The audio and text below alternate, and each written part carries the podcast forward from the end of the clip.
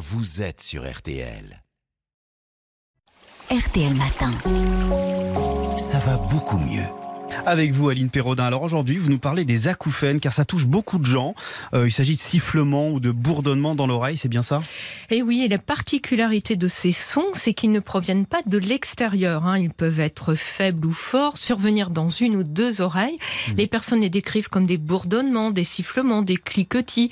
Les acouphènes peuvent être temporaires et disparaître spontanément. Hein. C'est lorsqu'ils se produisent fréquemment ou en permanence qu'ils posent problème et peuvent perturber la vie quotidienne. Et ça vient de quoi?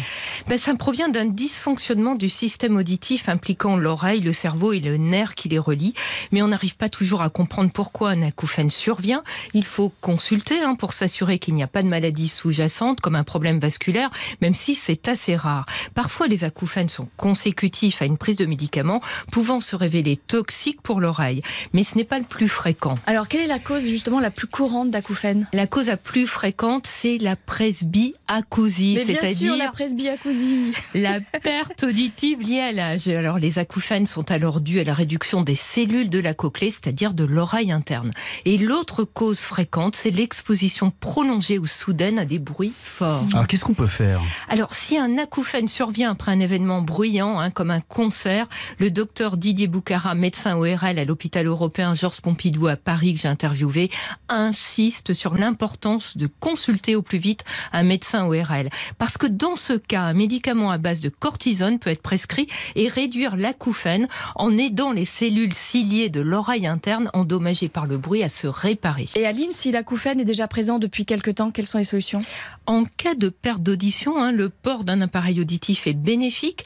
Quand on traite la perte auditive, on réduit aussi les acouphènes. L'appareillage va en effet permettre de réentendre certains bruits, comme les sons aigus qui n'étaient plus audibles, et l'acouphène va en quelque sorte être noyé parmi les informations sonores.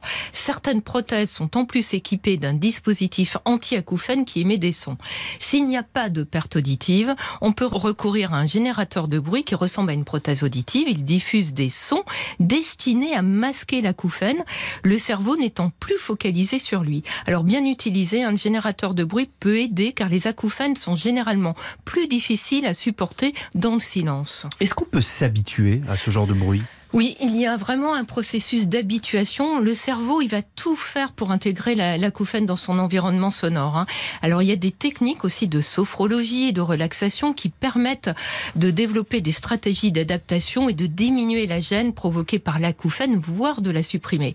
Selon le docteur Boucarin, beaucoup de choses peuvent aider, même l'ostéopathie ou la kinésithérapie quand les acouphènes sont liés à des tensions musculaires au niveau du cou. Ce qui est important, c'est que les patients ne soient pas pas livrés à eux-mêmes, mais accompagnés. C'est souvent une prise en charge multiple, à la fois médicale, psychologique et par un indioprothésiste qui permet de trouver un soulagement. Voilà donc la réponse à la question de Didier. N'hésitez pas hein, d'ailleurs, chers auditeurs, si vous avez des questions à poser à Aline, c'est sur le groupe Facebook de l'émission. À demain. À demain. Retrouvez toutes vos émissions en podcast sur rtl.fr ou sur l'application RTL.